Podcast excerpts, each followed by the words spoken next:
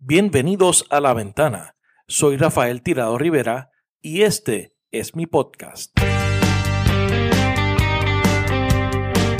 Trataremos de darle sentido a las noticias de la semana, hablaremos con datos y miraremos a Puerto Rico y el mundo desde una ventana diferente. Bienvenidos al episodio número 16 de La Ventana. Gracias a todos siempre por la sintonía. Esta semana dialogamos con el licenciado Rafael Cox Salomar sobre el estado de las relaciones políticas entre Puerto Rico y los Estados Unidos. Nos dice que el proyecto de futuro y que se ajusta a la realidad geopolítica actual es la libre asociación. Con él discutimos temas relacionados como la soberanía, la ciudadanía americana y posibles alternativas para el manejo de la deuda, entre otros.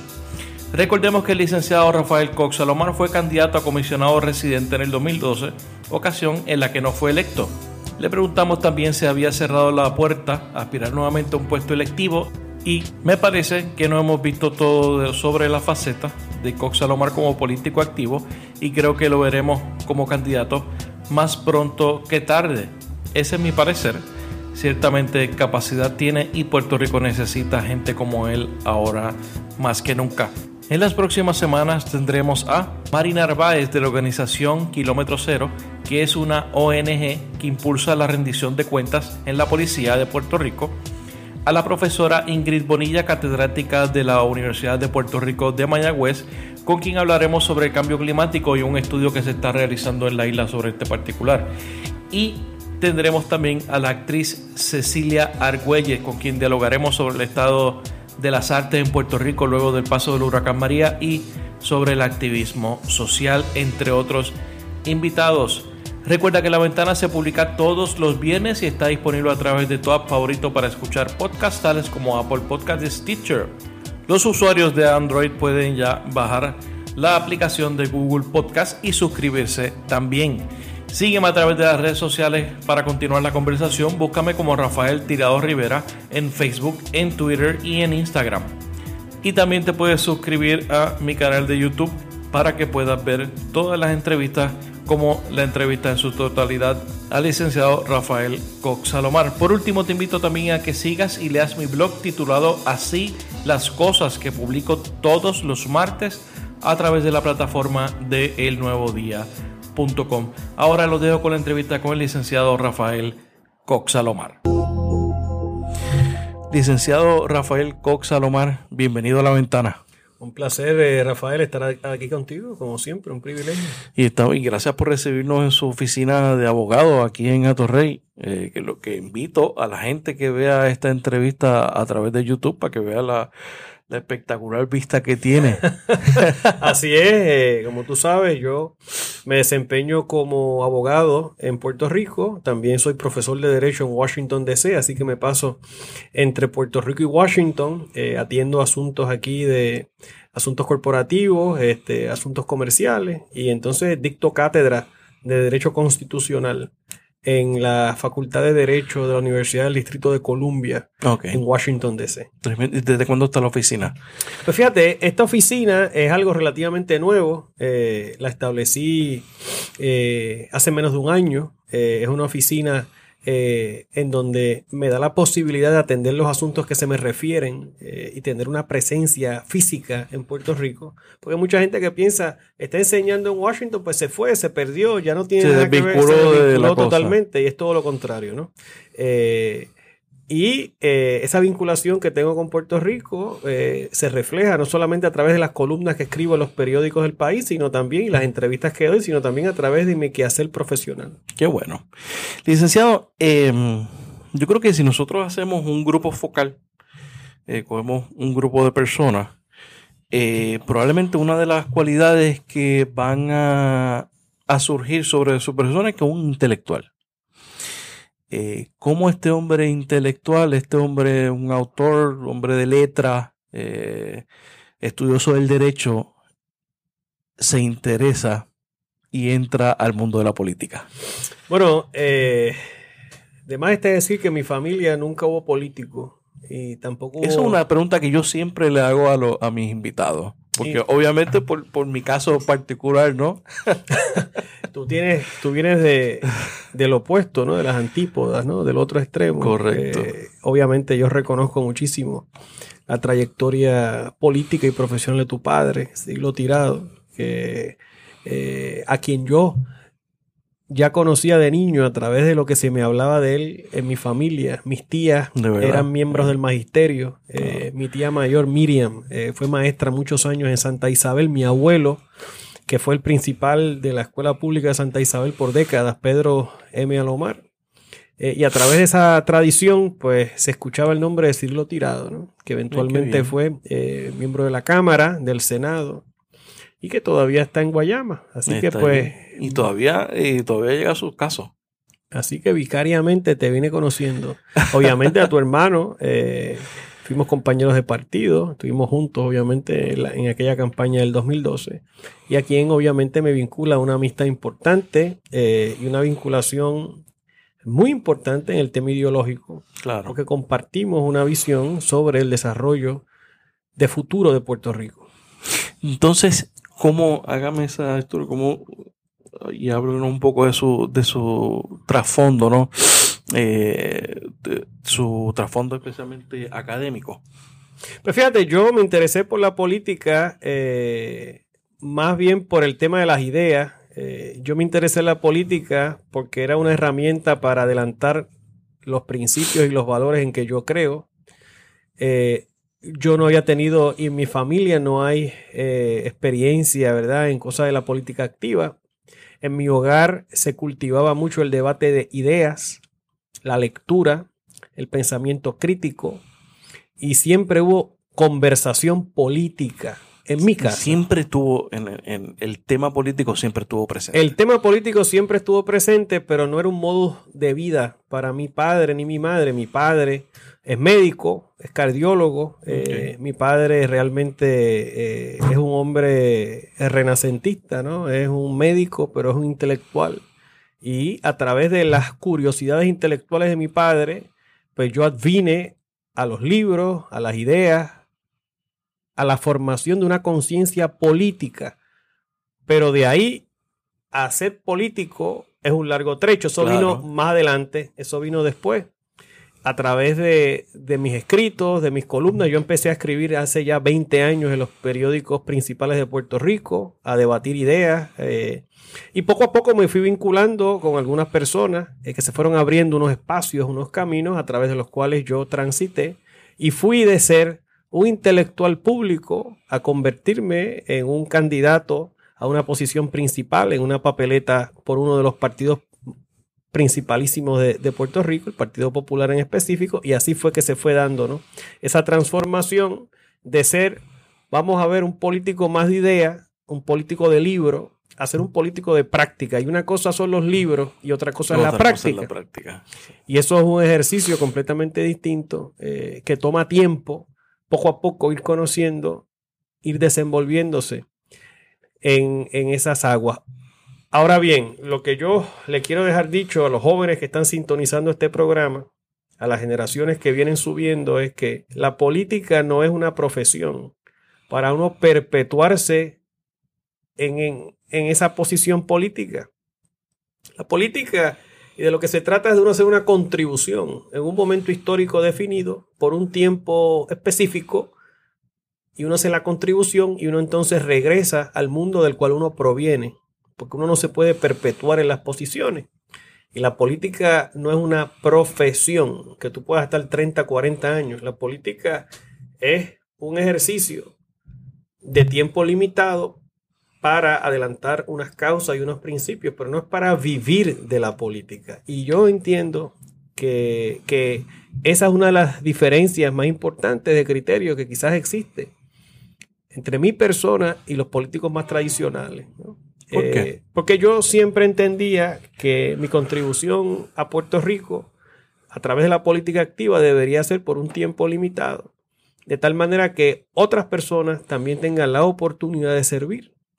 Y no pretendía, ni he pretendido, ni, ni hubiera pretendido quedarme, ¿verdad?, para siempre en la posición o, quedarme. Era simplemente una manera de ayudar por un tiempo definido y uno regresar al quehacer eh, profesional, en el caso mío, pues mi profesión de abogado, la academia, mis escritos y hacer contribuciones desde otras trincheras de lucha. Hay muchas trincheras de lucha. A política una de esas trincheras de lucha, pero no es la única trinchera de lucha. Está la trinchera de lucha de la academia, por ejemplo. Es una plataforma importante. La trinchera de lucha de la profesión. La trinchera de lucha que uno empuña con la pluma a través de los escritos porque después de todo es la palabra escrita la que se queda y las palabras se las lleva el viento. Eso es así.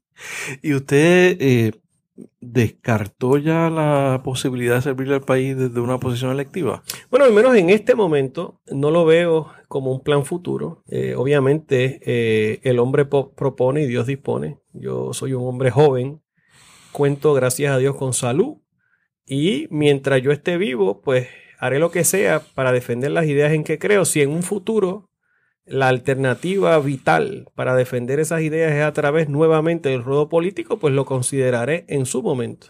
Pero por lo pronto, ahora mismo, mientras estamos grabando esta entrevista, y por el futuro inmediatamente previsible, no veo eh, entre mis planes inmediatos una aspiración política. Porque ese, ese mismo eh, grupo focal de que hicimos referencia al principio, probablemente uno, uno le pregunta, oye, ¿quién, ¿quién puede correr para X posición, para el Senado, para la Cámara por acumulación, para algún otro puesto? Y entonces el nombre de Rafael Cox Salomar siempre es uno que está ahí, y que la gente le gustaría verlo.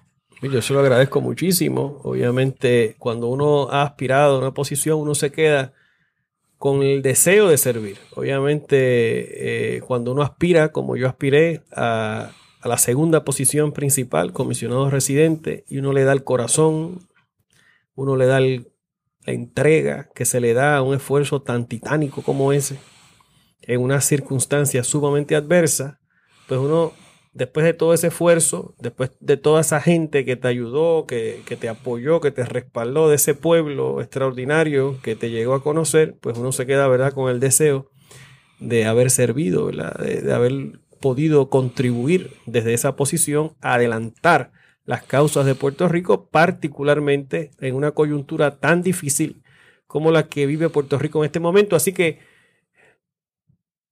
le agradezco muchísimo a aquellos que piensan así. Es natural eh, que yo me sienta eh, atraído ¿verdad? a la idea.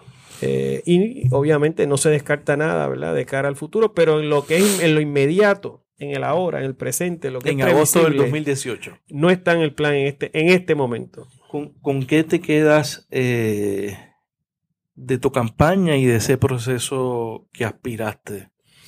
Yo creo que yo y de hecho, lo he pensado en repetidas ocasiones y, y hecho recientemente, de hecho lo estuve pensando y lo estuve sintiendo más que pensando, y es que es un privilegio extraordinario el que yo tuve de conocer todos los rincones de Puerto Rico desde otra perspectiva. Yo tuve el privilegio de caminar todos los pueblos de la isla. Yo tuve el privilegio de contar con gente que me respaldó en los 78 municipios del país. Yo tuve el privilegio de prevalecer en cinco de los ocho distritos senatoriales de Puerto Rico, incluyendo el distrito de San Juan. Yo tuve el privilegio de obtener sobre casi sobre 900 mil votos en la elección del 2012. Y eso realmente me llena de satisfacción, me llena de orgullo. Eh, fue una candidatura eh, en poco tiempo, en donde el factor reconocimiento aún no estaba ahí. La gente realmente, mucha gente no sabía quién yo era. Y en ese proceso uno va dándose a conocer, va madurando, va planteando tus ideas, eh, tus propuestas, vas conociendo una cara distinta del país y una cara distinta de la política y te vas curtiendo, te vas fortaleciendo y vas aprendiendo y vas madurando. Yo creo que esa es la ganancia fundamental de aquel proceso del año 2012. ¿no? Una ganancia en términos de experiencia, en términos de profundidad, en términos de madurez. Porque una cosa es cuando tú llegas y nunca has estado, que tienes todas las ideas de los libros y todas las ideas abstractas, las teorías. Y de lo que habías visto anteriormente. De lo que habías visto en otros países, en otros lugares, pero que no has aterrizado al escenario. Y aterrizar en el escenario tan complicado de Puerto Rico y poder comprender la magnitud de nuestros desafíos, me parece a mí que es una de las ganancias más importantes que yo obtuve de la jornada del 2012. Licenciado, eh, me gustaría que usted hiciera un, breve repaso eh, antes de entrar en el tema de la por el del que vamos a hablar. Yo creo que hay mucho de, que hablar sobre sobre el, estado actual de las relaciones entre Puerto Rico y los Estados Unidos. Eh, un poco sobre su vida académica, donde usted estudió, donde se forjó, donde se desarrolló, eh, para entonces, para que muchas veces, eh, y, además los estudios que usted ha hecho sobre el tema de Puerto Rico y de otras jurisdicciones también. Pues mira, yo te digo que soy uno de los de los hombres más afortunados, porque yo tuve el alto privilegio de poder cumplir mis metas académicas. Yo desde joven era un muchacho muy enfocado en el tema de mi formación académica no había mucho tiempo para jugar baloncesto, pelota. Ah, eso es lo, y lo lamento. Fíjate, mi hijo que tiene seis años, que nació durante la campaña, muchos de ustedes que están sintonizando este programa a lo mejor se recordarán que mi hijo nació durante la campaña aquella del 2012. Mi hijo eh, tiene seis años, está en primer grado. Oye, es un monstruo de esto del soccer, le encanta el soccer. Ah, de verdad, qué bueno. Oye, y con esto del mundial se ha vuelto loco y esto, y se pasa todos los días jugando y dándole la bola. Y yo digo, caramba, me hubiera gustado haber sido así. Yo no era tanto de darle la bola, yo era más eh, del tema de... Yo estaba muy pendiente a otras cosas en ese momento, este, geografía y los mapas y demás. Así que yo me enfoqué mucho en eso. Yo eh, tracé mi propio destino. En mi familia era más de la ciencia. Como te dije, mi papá es médico, mi mamá es enfermera. Mi tío es químico orgánico. Así que estábamos más enfocados en la ciencia. Yo rompí con eso. Mi hermano es médico también.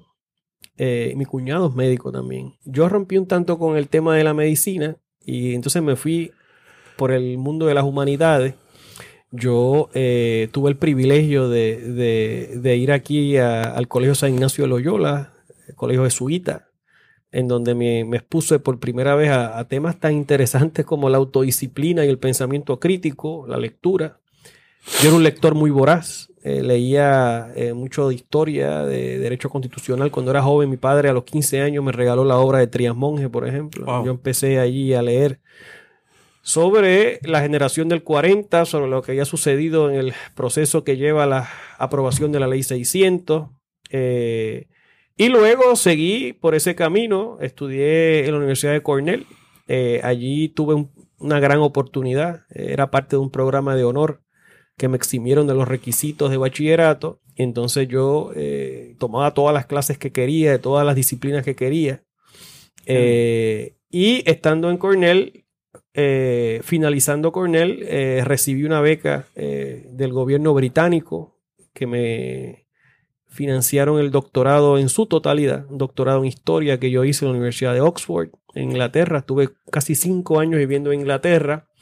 Esta era la época de Tony Blair y el nuevo laborismo en la tercera vía y Anthony Giddens y aquel movimiento interesante. Fascinante.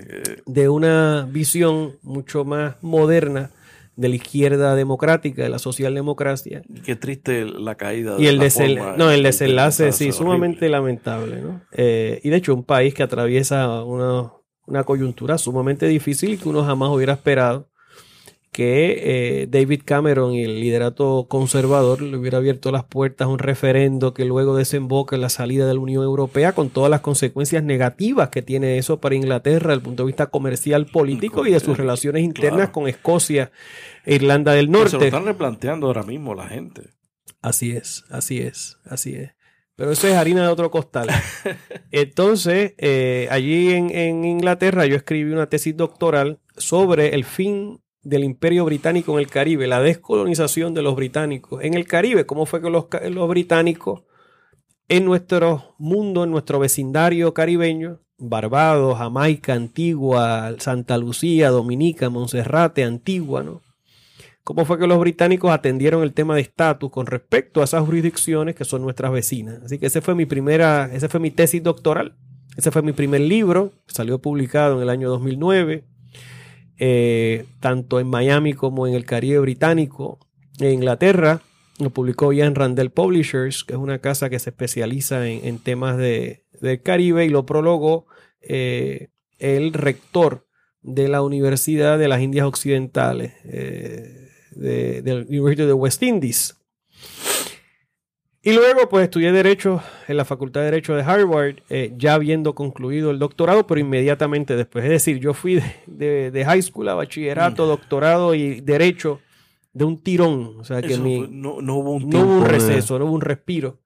Así que ya a los 29 años ya había terminado esa jornada académica, eh, revalidé y me quedé en Estados Unidos, en Washington, trabajando como abogado en, en, en varios bufetes privados, atendiendo temas de arbitraje internacional, temas de derecho internacional, representando estados soberanos en disputas sobre inversión ante el Banco Mundial. Esa fue el fuerte de mi práctica, ¿verdad? De mi experiencia como abogado privado, andando el tiempo.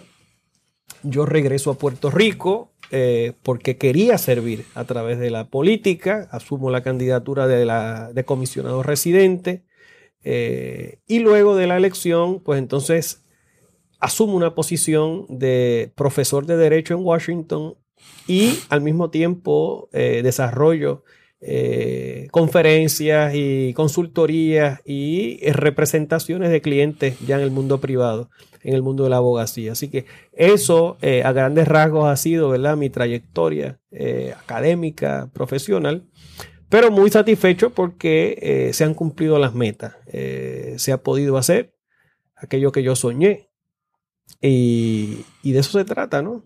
poco a poco, a los jóvenes que me están escuchando, y poco a poco ir cumpliendo tus sueños, cumpliendo tus metas con disciplina, con esfuerzo, con trabajo, ¿no? Encomendándose a Dios siempre, ¿no? echando para adelante. Y ese, perfil de usted, por eso, una de las razones por la cual eh, eh, quise invitarlo eh, para el podcast, ya que muchas veces dentro del Partido Popular la discusión de estatus y la discusión misma del futuro del Partido Popular se centra en dos semanas al año, que son las dos semanas de, de la asamblea. De la asamblea o del aniversario de Lela y, y, del Partido Popular. Así es. Eh, denos eh, un panorama a noviembre del 2018, un vistazo general de las relaciones, del estado de las relaciones entre Puerto Rico y los Estados Unidos. Mira, nosotros en este momento, en agosto del 2018, estamos como estábamos bajo la ley Jones. Aquí, en este momento, estamos en una condición de indefensión jurídica ante el Congreso de los Estados Unidos. Se está dando lo que nunca pensamos que se iba a dar, que es que un tribunal federal haya resuelto que a nosotros nos aplican los poderes plenarios que emanan de la cláusula territorial, que una junta nombrada por el Congreso sin nuestro consentimiento toma decisiones que van por encima de las decisiones del gobierno local, una junta que hace nombramientos importantes de funcionarios con poderes ejecutivos y cuasi legislativos. Una junta que inclusive ha intentado en varias ocasiones de hacer nombramientos por encima de los del gobernador. En otras palabras, estamos nuevamente ante el escenario que enfrentábamos durante la ley Jones, y, e inclusive la ley Foraker. La única diferencia es que bajo la ley Foraker no había Senado localmente elegido y lo que había era un Consejo Ejecutivo. Bajo la ley Jones se crea el Senado electo. Y hoy día hay un Senado, pero ese Senado que hoy día es un Senado de mentiras y una Cámara de mentiras. Y hay una Junta que va por encima del gobernador, la Cámara y el Senado y un tribunal federal que toma todas las determinaciones porque el Tribunal Supremo de Puerto Rico, que es nuestro tribunal de más alta apelación, está fuera del juego, está fuera del escenario.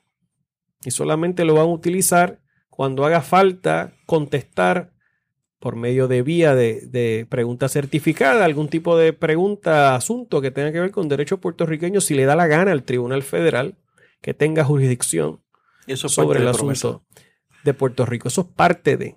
O sea que promesa es la demostración más fehaciente, más contundente, más evidente, de que no es que exista un déficit democrático, es que realmente esto es una colonia de los Estados Unidos. Y se ha venido abajo la doctrina de que esto era un pacto bilateral cuyos poderes emanan del pueblo y no del Congreso. Eso le iba a preguntar, entonces, ¿dónde queda la teoría del pacto? Eso, esa teoría se desvaneció y esa teoría realmente no existe. No tiene ningún tipo de adeptos en Washington, no tiene respaldo alguno, ni en las ramas políticas, ni tampoco en la rama judicial federal. Y eso es importante que se atienda y que se comprenda. La teoría del pacto que surge a raíz de la aprobación de la Ley 600, que comienza a tener vigencia en función de la frase preposicional in the nature of a compact, que aparece en la Ley 600 y que luego la resolución conjunta 447 reproduce sin in the nature of, lo pone of the compact. Esa teoría coge vuelo jurídico cuando se resolvió el caso Mora Mejía en el circuito de Boston para allá para el 53 y con la eh, eliminación de Puerto Rico de la lista de colonias de Naciones Unidas, que eso se da el 28 de noviembre de 1953 y a raíz de ese proceso comienza entonces el primer circuito de Boston a desarrollar eh, a través de la pluma de Calvert Magruder y de otros juristas una doctrina de que eh, la constitución de Puerto Rico iba por encima, tenía más prestigio que una ley orgánica, no era una simple ley orgánica del Congreso, porque el pueblo la había refrendado en la urna, que plantear o imputarle eso al Congreso sería equivalente a decir que el Congreso había perpetrado un gran fraude contra el pueblo de Puerto Rico.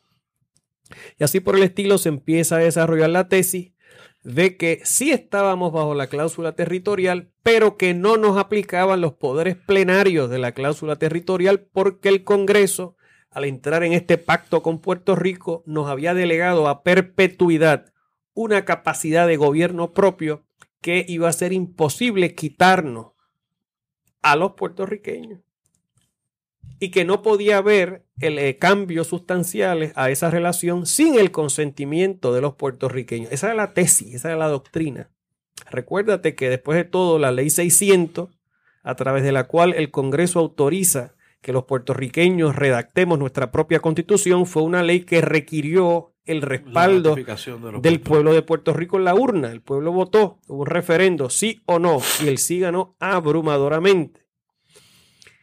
Así que eh, toda esa tesis, esa doctrina que había, ¿no? que luego, inclusive en algunos momentos históricos, justicia federal refrendó, como por ejemplo en el año 59, durante los procesos del proyecto Felnos Murray, Justicia Federal sacó una opinión jurídica haciendo el planteamiento de que estos pactos de consentimiento mutuo tenían espacio dentro del escenario constitucional americano. En el 63, bajo la administración Kennedy Johnson, nuevamente hubo cierto respaldo tácito a esa tesis. Eh, inclusive en el 75, el Departamento de Justicia de Jerry Ford, del presidente Ford, le dio cierto respaldo con algunas eh, con algunos matices a esa posibilidad, pero a partir de la década del 90, a partir específicamente del proyecto Johnston eh, McClure del 89 al 90, a partir inicialmente de unos planteamientos que hacía el entonces secretario de Justicia Richard Thornburg y que luego poco a poco se fueron recogiendo los informes de la Casa Blanca de Clinton, de Bush, de Obama, y luego, a través de lo que sucedió con Sánchez Valle y estas decisiones más recientes de la jueza Taylor Swain, lo que te das cuenta es que el escenario ha cambiado dramáticamente. Que no existe un ambiente en Washington en este momento ni para un respaldo a la estadidad, ni tampoco para respaldar una relación que esté cimentada en un pacto bilateral de consentimiento mutuo entre Puerto Rico y los Estados Unidos. Y, ese cambio eh, ¿Es un cambio circunstancial o es uno coyuntural? Yo creo que es un cambio fundamental, es un cambio eh, que de alguna manera refleja una realidad geopolítica. Fíjate que el derecho es reaccionario.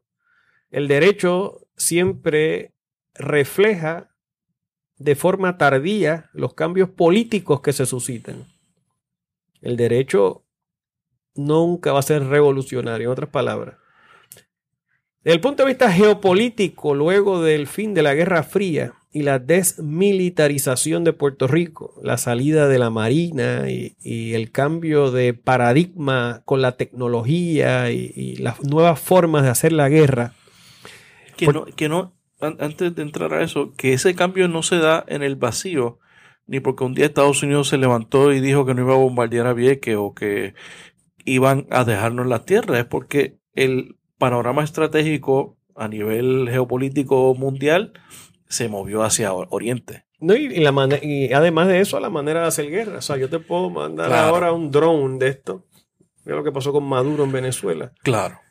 Y atender el asunto, o como ha hecho Estados Unidos en Siria, sin tener que desplegar una flota de la Marina y ni tener que tener una, base en el Caribe. Claro, que la última vez que se utilizó el, los, eh, el tipo de combate que se practicaba allí fue en Normandía. Imagínate tú. Hace ya setenta y tantos años. Claro que son, que son unos cambios eh, de la realidad eh, geopolítica. Ese cambio geopolítico, fin de la Guerra Fría, eh, cambios en política con respecto a la América Latina, porque fíjate que la negociación que desemboca en NAFTA, que es el Tratado de Libre Comercio entre México, Canadá y Estados Unidos, ese, eso coincide con el derribo del muro de Berlín y coincide con las conversaciones que había en ese momento del estatus de Puerto Rico de 89 al 91. Estados Unidos entonces asume una posición de apertura hacia América Latina en términos arancelarios y se crea un mercado de libre comercio que inicialmente incluye México y con el tiempo incluyó todos los países de Centroamérica y la mayor parte de los países de Sudamérica, lo que significa que las ventajas comparativas de nosotros se disminuyeron dramáticamente. Porque ya no era solamente Puerto Rico que iba a tener acceso preferente al mercado americano. Ahí se, derrumba el otro pilar del supuesto mercado común. Efectivamente. Nosotros habíamos, eh, habíamos respaldado la tesis del ELA en función de mercado común pero ese mercado común se desvanece. La defensa común, bueno, no es necesario yo tener eh, bases en Puerto Rico ni bases en el Caribe para la defensa común. Entonces el tema de la autonomía fiscal eventualmente se desmoronó con la quiebra de Puerto Rico. Porque entonces, ¿de qué me sirve ahora mismo a mí la autonomía fiscal si yo estoy fuera de los mercados? Yo no puedo ahora emitir bonos que sean triplemente exentos porque nadie me los va a comprar. Entonces, ante esa realidad, Washington realmente se quedó sin política con respecto a Puerto Rico. No solamente es que nosotros los puertorriqueños no hemos tenido eh, la visión de articular nuestra propia política con respecto a cómo echar para adelante, pero Washington se ha quedado también sin política sobre Puerto Rico y nosotros no le hemos suplido una política a Washington con respecto a Puerto Rico. Ese es el problema. Ese es el desafío. O sea, no, y no es cuestión de Donald Trump, porque es que bajo Obama fue que se aprobó promesa. Claro, Y fue Obama en su informe de 2011 que planteó que este tema del ELA desarrollado realmente eh, era un tema que no tenía viabilidad y planteó los escollos de ese proyecto político. O sea, que esto no es un asunto nada más de republicano. Esto es un asunto a nivel de lo que es el establishment en Washington. E, es una posición del establishment en, Washington. O sea, porque mi, pregunta va, eh, ¿quién es, eh, quién atiende los asuntos de Puerto Rico? Ahora mismo la Comisión de Asuntos Insulares en la Cámara. Ahora mismo el escenario es el siguiente. No hay liderato en la Casa Blanca con respecto a Puerto Rico, ni tampoco con respecto a la América Latina. Porque el Task Force no se renovó. No existe un Task Force en Casa Blanca. Eh, el presidente Trump no tiene interés en la América Latina. A Puerto Rico se le ve como una especie de híbrido. Obviamente es un territorio, ¿verdad? Con todo lo que eso significa. Pero también se le ve dentro del escenario de la América Latina y el Caribe. Trump ni fue a la cumbre iberoamericana, eh, ni le interesó ningún tipo de relación importante en la América Latina ni en el Caribe. Y realmente eh, ni hablar del tema de Puerto Rico. Así que en Casablanca no existe liderato. El liderato en este momento, para bien o para mal, viene de la Cámara, específicamente Rob Bishop y la Comisión de Asuntos Insulares. Pero la composición de esa comisión va a cambiar en enero porque todos los indicios apuntan a que va a haber un cambio político en la Cámara Federal y que muy posiblemente el congresista Grijalva va a ser el próximo presidente de la Comisión de Asuntos Insulares. Eso uno podría presumir que podría desembocar en unos cambios. Quizás haya unas aperturas, quizás haya una flexibilidad, quizás haya una voluntad de diálogo, quizás haya eh, un escenario distinto en el cual se pueda atender eh, de forma más mesurada el tema de nuestro desarrollo económico. En el Senado, eh, por otra parte, Puerto Rico sí tiene aliados importantes, lo que pasa es que no ha sabido utilizarlo de forma efectiva. Elizabeth Warren, por ejemplo, la senadora de Massachusetts, que fue profesora de Derecho en Harvard cuando yo empezaba. Es profesora suya, ¿verdad?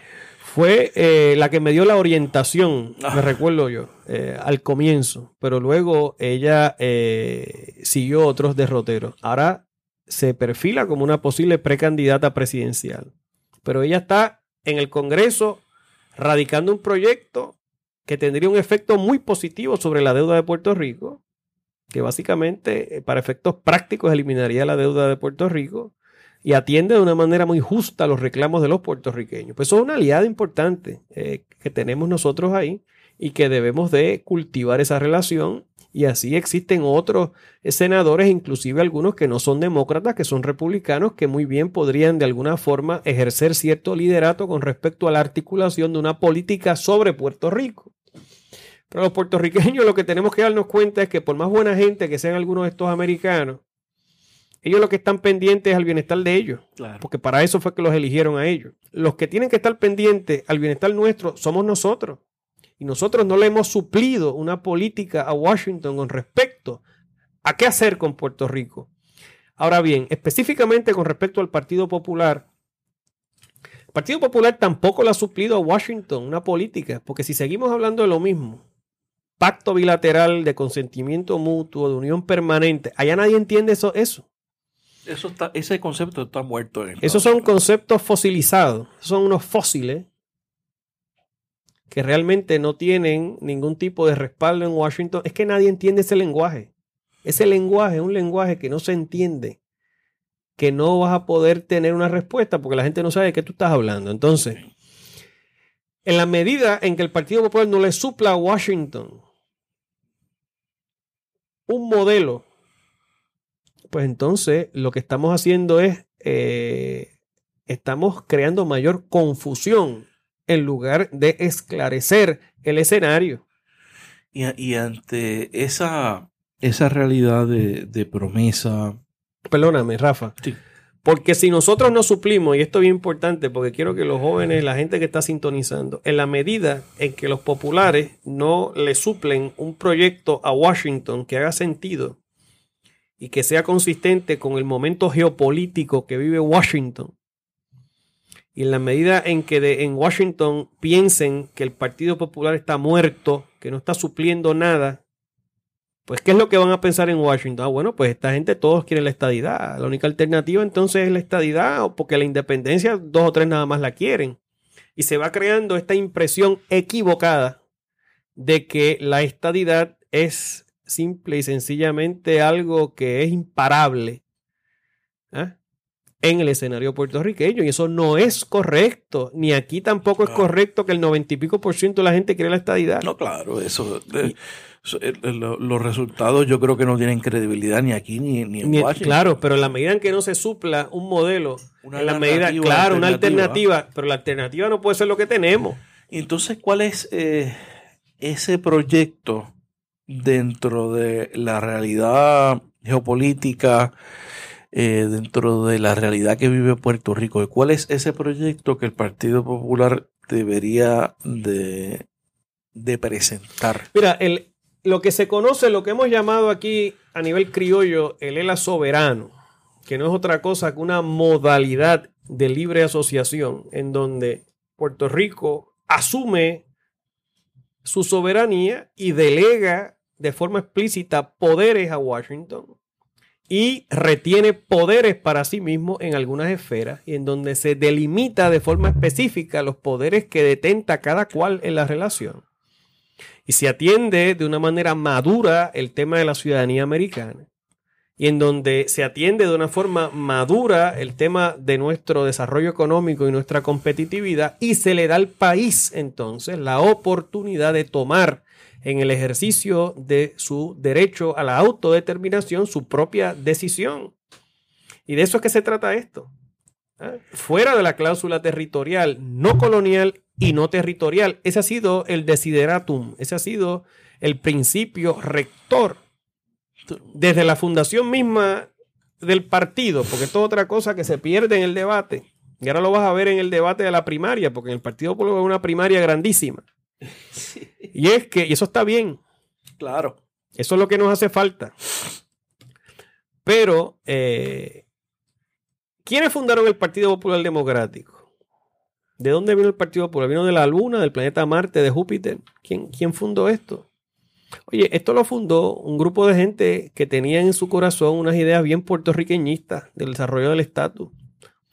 Esto lo fundó gente que estaba en el Partido Liberal, un partido que asumió la independencia como su credo en 1930, de gente que entendían que el país tenía que moverse hacia la soberanía y de gente que entendía que eh, la colonia Monda y Lironda era no solamente indigna, pero que estaba explotando a la civilización puertorriqueña y que no iba a acabar destruyendo.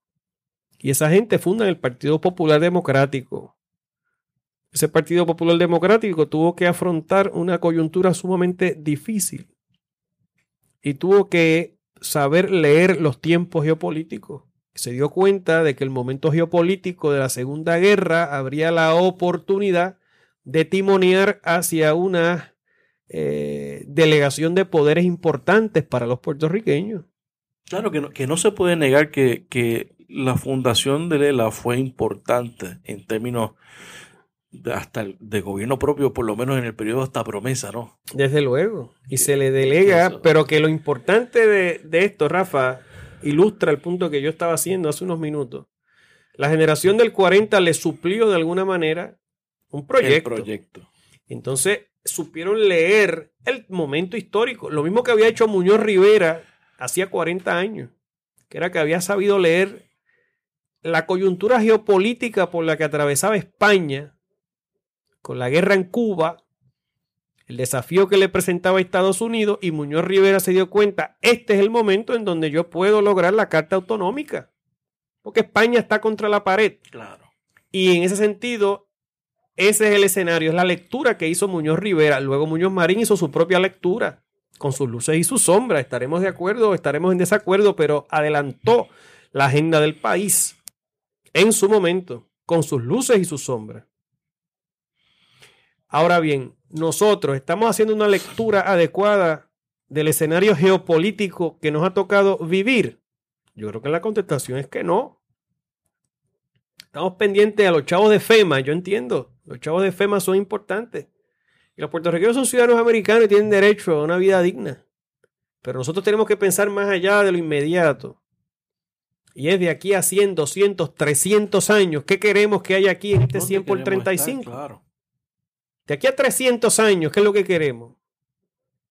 que nos sigan ninguneando, que nos sigan dominando, que nos sigan diciendo lo que tenemos que hacer, que se destruya nuestra civilización, nuestra cultura, nuestro idioma, nuestras señas de identidad, o queremos aquí nosotros ser un pueblo adulto con los pantalones largos dispuestos a tomar determinaciones puertorriqueñas para atender los problemas puertorriqueños.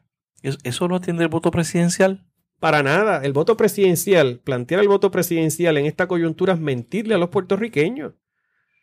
¿Qué es lo que hace falta para que haya voto presidencial? Una enmienda a la Constitución. ¿Qué se requiere para una enmienda a la Constitución de Estados Unidos? Dos terceras partes de Cámara y Senado y tres cuartas partes de las legislaturas estatales, que es 37 legislaturas estatales de las 50 que existen. En 220 años, ¿cuántas enmiendas ha habido a la Constitución americana? 27. ¿Acaso es posible entonces plantear un voto presidencial a través de una enmienda a la Constitución americana? Más fácil es plantear la estadidad desde el punto de vista numérico y el punto de vista procesal. procesal. Así que en la medida que uno hace planteamientos que no se corresponden con la realidad, pues uno le añade capas adicionales de confusión a un ambiente que ya está cargado. ¿eh? Y que la gente lo sabe, porque es que la gente no es tonta. Yo creo que aquí una de las cosas que ha habido es que los puertorriqueños están más acusados.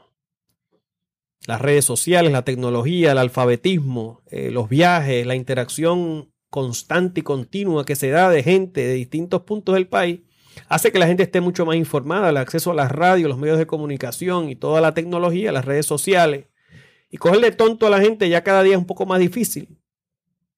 Esos son planteamientos que, se deben de hacer eh, dentro de un marco de seriedad, de un marco de estudio de lo que es posible y de lo que conviene y de, dentro de un marco de una estrategia amplia para poder de alguna forma darle a los puertorriqueños las herramientas para su propia autodeterminación.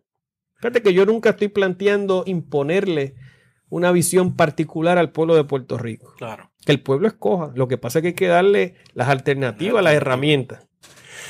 Y el tema, uno, de los temas que se utiliza por, eh, con mucha demagogia es el tema de la ciudadanía. Cómo a través de, esa asociación, porque obviamente las relaciones eh, que tiene Estados Unidos de libre asociación ninguno de, ninguno de los países, de, los, de los territorios eh, tuvo ciudadanía antes de venir a, la, a, esa relación y no fue un hecho. En el caso de Puerto Rico, que tenemos gran parte de la nación dividida entre Estados Unidos y Puerto Rico, ¿cómo se puede atender esa, el tema de la ciudadanía? Lo primero es atenderlo con mucha seriedad y mucha claridad. Ese es un asunto político más que un asunto jurídico. El tema de Puerto Rico, como tú señales, no tiene precedente en el sistema americano.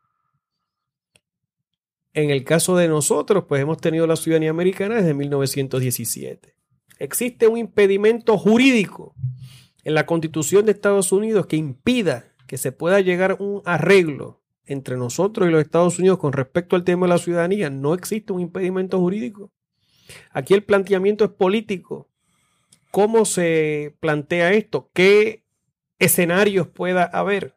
El escenario de la doble ciudadanía, el escenario de una doble ciudadanía por tiempo limitado, el escenario de una ciudadanía recíproca en algunos asuntos, eh, el escenario de libre tránsito a los Estados Unidos, que es un asunto que realmente eh, sí, para el cual sí existe precedente en el contexto de los Estados Unidos y algunos de, sus territorios, sus ex territorios, como el caso filipino. Eh, los derechos adquiridos de los puertorriqueños se mantienen, obviamente la ciudadanía de aquellos que la tienen se mantiene. Eso no es prescindible ni revocable. Aquí lo que hay que hacer es una demarcación, porque la pregunta que tú eh, esbozas es una pregunta específica a aquellos que no han nacido. Los puertorriqueños que tienen ciudadanía americana, aquellos que están vivos, aquellos que están eh, eh, en plenas funciones, la renuncien básicamente, seguirán siendo ciudadanos americanos. Porque la ciudadanía americana de los puertorriqueños constituye un derecho propietario que no puede ser rescindido sin que medie el debido proceso. ¿Y qué es el debido proceso? Bueno, que se te notifique que tengas derecho a poder defender tu planteamiento. Eh, y no pueden quitarte la ciudadanía americana simple y sencillamente porque aquí se declara una soberanía. Eso no es posible. La ciudadanía de los puertorriqueños sí es verdad que es una ciudadanía que se le que concedió el Congreso en el 17 a través de un estatuto, pero es una ciudadanía que el, el propio gobierno de los Estados Unidos describe como eh, natural born citizenship, es decir, tiene la misma configuración que la ciudadanía que fluye a través de la decimocuarta enmienda para propósito de eh, su eh, naturaleza propietaria. Y eso es importante que se entienda, es un poco técnico, Pero aquellos que tienen, que ya están vivos, no tienen por qué preocuparse de este tema. Este es un tema que tiene que ver con qué sucede con las generaciones prospectivas que aún no han nacido. Y ese es un tema que a mí me parece que es de estirpe política, no jurídica, y que se puede atender de una forma razonable, de una forma justa, que atienda los intereses de Puerto Rico y los Estados Unidos. Tú al inicio de la entrevista eh, hiciste alusión a eh, otras jurisdicciones que han atravesado, ¿verdad?, por situaciones parecidas. Y en el Caribe, por ejemplo, en el caso específico de lo que son los territorios holandeses, que son Curazao, que son Bonaire, San Martín, eh, San Eustaquio, pues allí hay una doble ciudadanía, ciudadanía eh, de el territorio específico, ciudadanía holandesa, por consiguiente europea. Y el tema de la doble ciudadanía no es un tema, el tema de ellos es otro. El tema de ellos es política monetaria. Tienen autonomía también con respecto a política monetaria. Tienen autonomía con respecto a la suscripción de tratados tienen autonomía con respecto a asuntos que tienen que ver con la aplicabilidad de estatutos que se aprueban en Holanda, que no son de aplicabilidad en el Caribe holandés. Y esos son los asuntos, el asunto de la deuda, el tema fiscal. Eh. Ese es otro de los asuntos. ¿Cómo, se maneja la deuda en estos, estos territorios? Porque yo sé, que hay, eh, hubo, eh, hay unos acuerdos entre Holanda, me parece. Eso es correcto. En el caso holandés, eh, en el año 2010 hubo una renegociación de la deuda de Curazao en específico, Curazao. Curazao tenía una deuda eh, en función de Producto Bruto Interno relativamente alta. Eh, se renegocia esa deuda con Holanda. Holanda asumió dos terceras partes de esa deuda a cambio de imponer unas reglas de juego nuevas con respecto a la emisión de deuda por parte de Curazao. Curazao tiene su propia moneda, el guilder, eh, no tiene el euro. Y entonces, eh, al mismo tiempo, eh, se renegoció esa deuda. En otras palabras, Curazao asume la titularidad de cerca de una tercera parte de esa deuda. Holanda asumió el resto como suyo. hubo unas garantías de parte del gobierno holandés. A cambio de eso se impone unos controles con respecto a los, la proporción de deuda y de y de crecimiento económico que tiene que ver antes de que se apruebe una misión de bono. Y hubo unos cambios políticos. El Curazao se convirtió entonces eh, en igualdad de condiciones a Aruba como estatus aparte dentro del reino holandés. Y entonces San Martín también hizo lo propio, tiene más autonomía ahora de la que tenía antes, desde 1954. Así que hubo un, un cambio interesante en el Caribe holandés que no se detuvo simplemente por el tema de miedo, el tema de, miedo al tema ciudadanía, sino que se discutieron estos temas y se llegaron a unos entendidos políticos en el Caribe holandés y que fueron refrendados en Ámsterdam. O sea que no tiene por qué el caso nuestro ser distinto. Claro, porque es que a veces eh, nosotros nos meteremos en la cabeza de que Puerto Rico tiene una disfunción eh, inherente, a nuestra condición. Y, incrustada en nuestro DNA de que no podemos hacer nada. O sea, y, y me parece que es la locura. Entonces, pues, por ejemplo, hay uno de los de los analistas. Eh, cuyo nombre no habrá de ser revelado. no, lo revelaremos. Que dice eh, que no, que el problema de la libre asociación, por ejemplo, es que eh, Trump se quiere salir de la OTAN y se quiere salir, se salió del TPP y entonces pues se podría también salir unilateralmente del, de, un, de, en el caso de Puerto Rico si tuviera esa, esa relación que uno, que uno, que uno le contesta a eso. Bueno, también puede venir un cometa mañana, ¿no? Y darle un cantazo al planeta Tierra. O sea, cualquier cosa puede pasar, pero el camino de los pueblos, el destino de los pueblos no se puede detener por imponderable. Obviamente, Estados Unidos mañana puede eh, disponer del territorio como quiera. Eh, y pues en ese sentido, pues es una realidad constitucional. Son realidades jurídicas pero estos son temas políticos. Entonces, eh, hay una dimensión política que es la que hay que entender bien eh, para tener, ¿verdad?, una postura mucho más razonable de estas cosas. Pero de que Estados Unidos hoy día puede disponer de este territorio, lo puede hacer. No hay que esperar llegar a la libre asociación o esperar llegar eh, al territorio incorporado, que es hacia donde nos quiere conducir Jennifer, eh, para que Estados Unidos disponga del territorio. Estados Unidos puede disponer del territorio ahora mismo si quisiera. La estadidad ha eh, tomado tracción en los últimos años. Para nada. En Washington. Para nada, para nada. Y una de las cosas más irónicas. Eh, y a veces uno, ¿verdad? Oye, ¿cómo tú explicas que con toda la penetración de Estados Unidos de 120 años, aquí seguimos hablando español, como siempre, seguimos con nuestra propia idiosincrasia de pueblo. Como las navidades. Seguimos con casi toda, claro, ha habido una influencia americana como ha habido en toda la América Latina. Porque tú vas a la América Latina y la gente ve el cable TV y ve esto y ve lo otro, pero siguen siendo lo que siempre han sido. Y en el caso nuestro es igual. Y si tú haces un análisis, desde que Barbosa fundó el Partido Republicano en 1899 y las proclamas aquella de Barbosa y luego Martínez Nadal, Bolívar Pagán, el propio Santiago Iglesias Pantín, que fue comisionado eh, socialista republicano durante los 30, y se radicaron proyectos en el Congreso para el tema de la estadidad. Y luego Miguel Ángel García Méndez, don Luis Aferré, el propio Carlos Romero, Pedro Rosselló y todos estos procesos. Es muy poco lo que la estadidad realmente ha avanzado en el escenario americano. Muy poco. Y se debe a muchos factores. ¿Cuáles son esos factores? Uno de los factores principales es que a nosotros se nos percibe como, un, como una nación distinta. Y se reconoce que sociológicamente constituimos una nación distinta a la americana, yo entiendo. Número dos está el tema del idioma, eh, que eso añade a la percepción de que somos de alguna manera la otredad, lo otro, lo distinto, diferente. Yo entiendo también que el liderato político estadista no ha tenido eh, gran acceso, porque se les percibe como que son buscones como que ellos realmente no están buscando la estadidad porque quieran de alguna manera emular los principios de Hamilton o Jefferson o porque sean conocedores de nada de eso.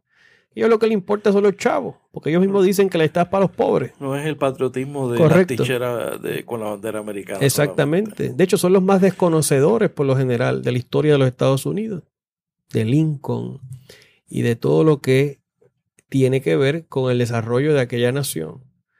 Y yo entiendo que no se han ganado el respeto de esas clases importantes, el establishment en Washington, además de que se percibe que sería un Estado eh, demócrata, con lo cual los republicanos realmente tendrían grandes problemas, ¿no? Y eh, el tema de que está Washington DC en el camino que lleva décadas pidiendo la estadidad, que ya paga impuestos federales, que vota por el presidente, que tiene 97% eh, de su población respaldando esto. Claro, son 600 mil personas, nosotros somos casi cuatro. Y como quiera, ellos no tienen, no han, no han, sacado ni una sola vista pública, la gente de Washington con este tema, pero hay una percepción de que cómo le ves ir por encima a Washington con un estado hispano y eso, y, ante la, realidad eh, de la división eh, que Trump maneja de manera espectacular que hay en los Estados Unidos en términos, en términos raciales, en términos sociales. Eh, un estado de Puerto Rico choca con esa realidad. Definitivamente. Que un país dividido allá. No, y otro tema que hace imposible la estabilidad es la quiebra de Puerto Rico. Nunca ha habido en la historia de, de, Estados Unidos un territorio quebrado en bancarrota que llegue a ser Estado. Inmediatamente, obviamente. O sea que, la quiebra de Puerto Rico lo que ha hecho es que alejó 500 años más el tema de la estadidad. Y, los amigos y aliados eh, progresistas o liberales que ven esto como una, que pueden ver eso como un asunto de derechos civiles. Ese es un desafío importante. Que yo creo que serían los aliados naturales para buscar eh, la soberanía. Y claro, claro. Dos cosas. Primero, en la, en la medida en que los soberanistas no le estamos supliendo ese proyecto a Washington, se abre el campo para que el liderato del PNP coja de incauto, por no decir bobo, a estos grupos progresistas liberales. Pero fíjate lo que pasó hace poco con el NAACP. Exacto. Que es el grupo más importante de la comunidad afroamericana. Y que inicialmente hicieron unas expresiones a favor de la estadidad. Pero luego, cuando se dieron cuenta de lo que eso significaba, echaron para atrás. Y hubo una retractación. Y en ese sentido, eso te demuestra a ti que en la medida en que uno confronta esto de forma directa, que uno explica que el tema de derechos civiles es si en efecto se destruye o sobrevive la civilización puertorriqueña. Porque esto no es un tema individual de derechos civiles, no. Esto es un colectivo. Esto es un asunto de si un colectivo nacional va a perecer o va a sobrevivir. Es el pueblo de Puerto Rico. Esto no es la lucha de derechos civiles de uno que otra persona, no. Esto es el, la lucha colectiva de un pueblo por mantenerse firme, con las manos bien puestas en el timón, articulando su propio futuro en función de sus propias necesidades y de su propia capacidad de supervivencia. Nosotros aprendimos con Valdoriotti que este pueblo ni se degrada ni se suicida, ¿no? Y es el intento colectivo de un pueblo por evitar sus propios suicidios. Y eso es lo que, eso es de eso que se trata esto. Esto no es un asunto de derechos civiles individuales. Claro. Esto es otra cosa. Porque nosotros no estamos aquí buscando integrarnos a los Estados Unidos, como otros grupos han intentado históricamente. Nosotros estamos aquí tratando de conformar nuestra propia nación conforme nuestras propias reglas y nuestra propia cultura y nuestra propia identidad y nuestro propio idioma y nuestra propia forma de ver el mundo y la vida. Y resistiendo el embate de, siglos de coloniaje que no comenzaron con la firma del Tratado de París, que comenzaron con la llegada de Colón en 1493. Claro. Claro. Eh, por, último, otra de las de los mitos es que es, eh, es una forma de independencia la libre asociación, de que es la, un tipo de independencia, de que por, lo tanto eh, no, no tendría el respaldo de la gente. Eso, eso es, eh, las Naciones Unidas lo ven como una... no es ninguna modalidad de independencia en ningún sitio, es un estatus propio. Propio. Que es distinto, obviamente, a la independencia, porque la independencia es el ejercicio absoluto, sin ningún tipo de reservas y delegaciones de tu poder soberano. La libre asociación es otra cosa, es un modelo distinto, ¿verdad? Porque si fuera lo mismo, pues los amigos independentistas estuvieran también respaldando la libre asociación, ¿verdad? Claro. Pero es un modelo distinto y eh, las propias resoluciones pertinentes de Naciones Unidas, fíjate que no tratan los conceptos, eh, eh, lo tratan como conceptos distintos. ¿no? La anexión, la libre asociación y la independencia son los, los modelos. ¿De qué se habla? Eso es que el, debate está lleno de, de mucho miedo y demagogia. Se habla de una cuarta opción que también es pertinente que discutamos aquí. ¿Qué significa esto de la cuarta opción? Porque entonces se habla de la resolución 25, 26-25 del año 70. Para entonces de alguna manera decir que, el ELA actual. Por ahí cabe el Que por ahí entra un silán, por ahí cabe el ELA y por ahí cabe esto. Lo que pasa es que hay que hacer esa lectura de la mano del derecho constitucional doméstico americano también. Y de la mano del derecho constitucional doméstico, Puerto Rico no tiene alternativa que salirse de la cláusula territorial. Porque ya se ha demostrado, y los casos más recientes demuestran, que una vez tú estás dentro de la cláusula territorial no hay forma que el Congreso realmente delegue a perpetuidad nada, ni se exima de aplicar poderes plenarios. Que la única forma de zafarte de los poderes plenarios del Congreso es estando fuera de la cláusula territorial. Y la única manera de hacer eso es a través de una modalidad de libre asociación. Y eso, y, O sea que la cuarta opción, si lo, si, lo, si lo de la cuarta opción es buscarle la vuelta a mantenerte en la cláusula territorial para entonces decir que como quiera, esa es la cuarta opción y que eso es descolonización y que eso es una opción digna, etcétera. Esa es una lectura equivocada porque acaba en lo mismo. Claro, porque por ahí también entonces viene la teoría de que se puede mejorar la relación, de que nosotros, de que tal vez eh, una de las mejoras que siempre se plantea es votar por las leyes eh, federales que se pueden aplicar Pero mira, a Puerto que del Rico. 59 hemos planteado eso. Se planteó en el 59 proyecto de Fernández Murray. Muñoz mandó a engavetar el proyecto en mayo del 60 porque había problemas en el Congreso y en algunas agencias federales. Esto es la época de Eisenhower. Luego en el 62 se planteó eso eh, con el proyecto Aspinal, pero ese proyecto no tuvo éxito y ese proyecto se aguó. Y entonces se convirtió en un proyecto para el nombramiento de la Comisión de Estatus. Ese proyecto de ley lo firmó el presidente Johnson y la Comisión de Estatus se conformó en ese periodo y publicó su informe en el 66 y se recomendó no el tema este de un ELA mejorado, se recomendó el plebiscito del 67. Hubo un plebiscito en el 67, gana el Estado Libre Asociado, pero ganó Nixon y gana Ferré y se habló entonces nuevamente del voto presidencial. Oye, es que esto ha Que sido volvemos. circular y volvemos con la misma cosa. Y no pasó nada entonces, ni va a pasar nada ahora. Y así seguimos en esto. O sea que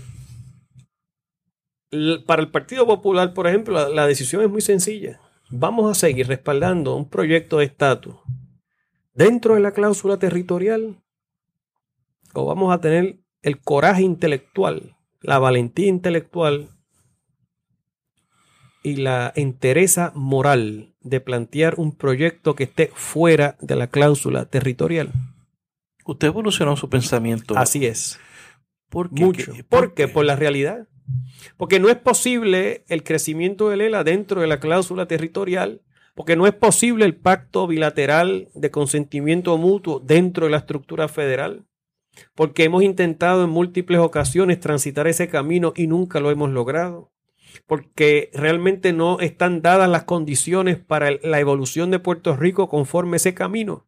¿Y qué voy a hacer? ¿Quedarme de brazos cruzados o buscar otras alternativas?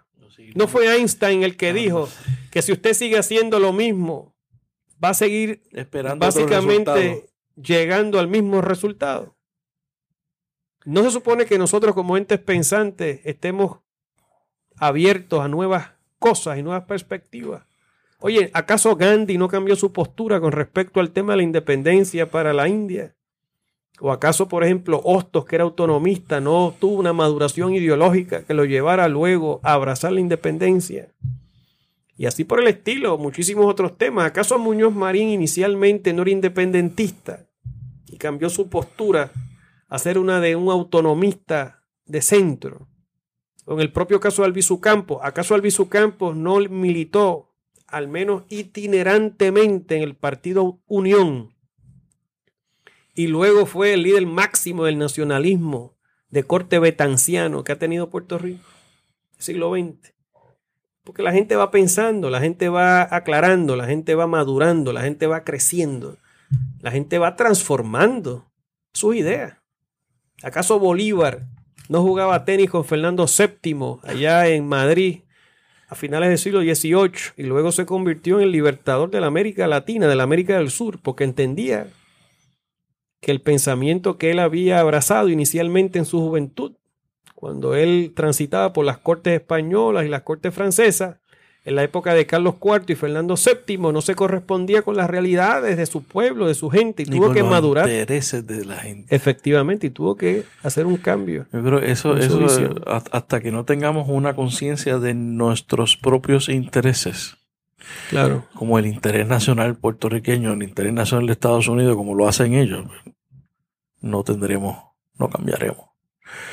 Así es. ¿Algo más que quiera añadir? Yo quiero decir que este espacio es un espacio importante. Eh, yo te agradezco muchísimo la invitación que me has hecho. Eh, y yo creo que esto es lo que hay que hacer, seguir dialogando, seguir hablando, utilizar las redes sociales para poder crear los espacios para que se den estos entendidos, que nosotros podamos intercambiar ideas y de alguna manera articular un proyecto para enfrentar los desafíos comunes que como pueblo confrontamos. Muy bien. Licenciado Rafael Cox Aromar. Un placer. Gracias por estar en la ventana. Gracias por escuchar este episodio de La Ventana. Sígueme en las redes sociales, búscame como Rafael Tirado Rivera en Facebook, en Twitter, en Instagram. La Ventana es una producción de Change Lab Media para Rafael Tirado Rivera. Hasta la próxima.